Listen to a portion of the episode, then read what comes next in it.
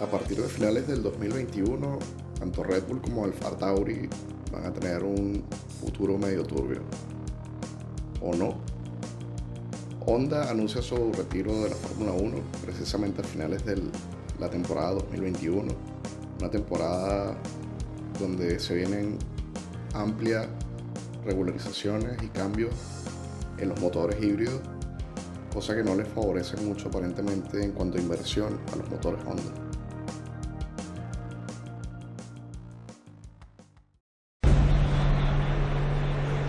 Se preparan los pilotos para la salida.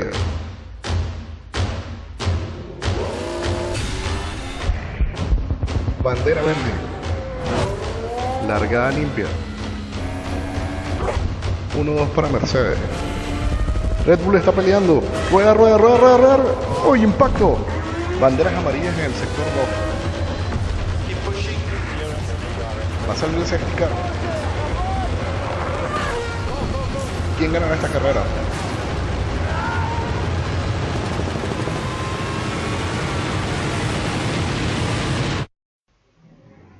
F1, en español. español.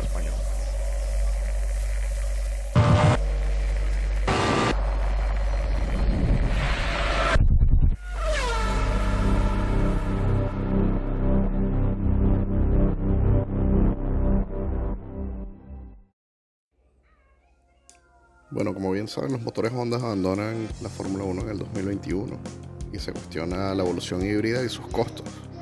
Eso sin mencionar la mala publicidad que le han generado sus pilotos dentro de la categoría. Está el caso de Alonso en el 2015 cuando mencionaba que tenía un motor de la GP2 durante la carrera de Japón, casa del gigante constructor Honda. Estoy casi seguro que eso influyó enormemente en que lo hayan vetado en el pasado 2019 de por vida al piloto asturiano para usar motores Honda.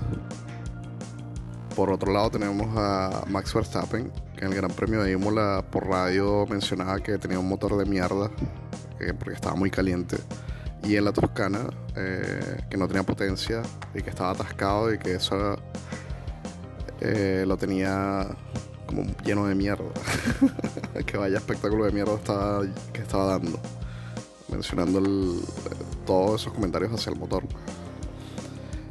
Eh, está también el punto donde está la posibilidad de que el motorista Porsche ingrese a la F1, ocupando el espacio que deja Honda, ya que han salido ante la prensa anunciando que cuentan con un motor híbrido que funciona perfecto para la Fórmula 1. De no llegarse a un acuerdo, lo más seguro es que Red Bull y Alfa Tauri retomen a los motores de Reynolds. Ojo con la cláusula que tiene Max Verstappen con su contrato, donde dejaría la ventana abierta para negociar desde ya con otro equipo, ya que Red Bull no se asegura un motor competitivo para el 2022. No creo que se atreva a moverse en el 2021 de Red Bull, porque eso tendría que ser que si Hamilton cede su puesto. Y no creo que ocurra eso.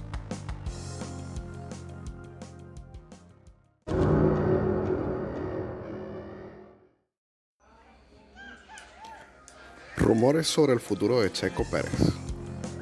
Cada vez suena más fuerte la posibilidad de que el piloto mexicano llegue a la escudería Red Bull para reemplazar a Albon en el 2021, recordando que van a perder al patrocinante de Aston Martin y ahora con la noticia del motor Honda, coloca a Red Bull en una posición donde le conviene traer inversión de patrocinantes y Checo cuenta con el gran apoyo empresarial, haciendo más tentador justo este momento para su contratación.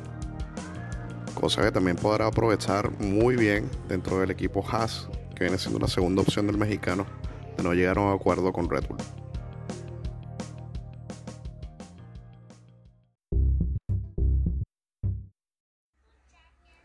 Hablemos ahora de Mick Schumacher, hijo del Kaiser. Está muy cerca de llegar a un acuerdo con Alfa Romeo, equipo secundario de la Ferrari, Mick, con solo 21 añitos, debutará oficialmente el próximo fin de semana en Nürburgring en las prácticas libres del Gran Premio de Eiffel en Alemania.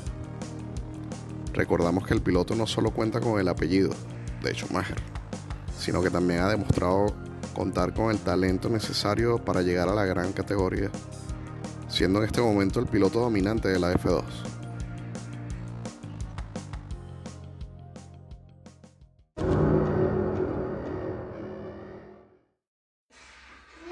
Toca hablar del contrato de Lewis Hamilton.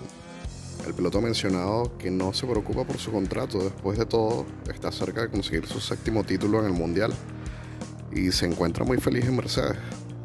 Por otro lado, también tenemos a Toto Wolf, que ha mencionado a la prensa que Mercedes puede seguir consiguiendo resultados en un escenario sin Hamilton. Otras fuentes afirman que el trato entre el piloto y la escudería Mercedes ya está más que cerrado, teniéndolo asegurado por los próximos tres años, con un monto entre los 130 millones de euros que contempla ese contrato. En mi opinión particular, Hamilton debe estar esperando qué va a hacer Toto Wolff con su futuro, ya que Aston Martin suena muy fuerte y puede que tenga mucho que ver de cara a la temporada 2022, donde las escuderías sufrirán un gran reseteo como constructores de monoplazas y puede que culmine la era dominante de Mercedes. ¿Ustedes qué opinan? Bueno, los invito a seguir Podcast F1 en Instagram y si quieren me dejan sus comentarios por allí y sigan escuchando el podcast. Nos vemos.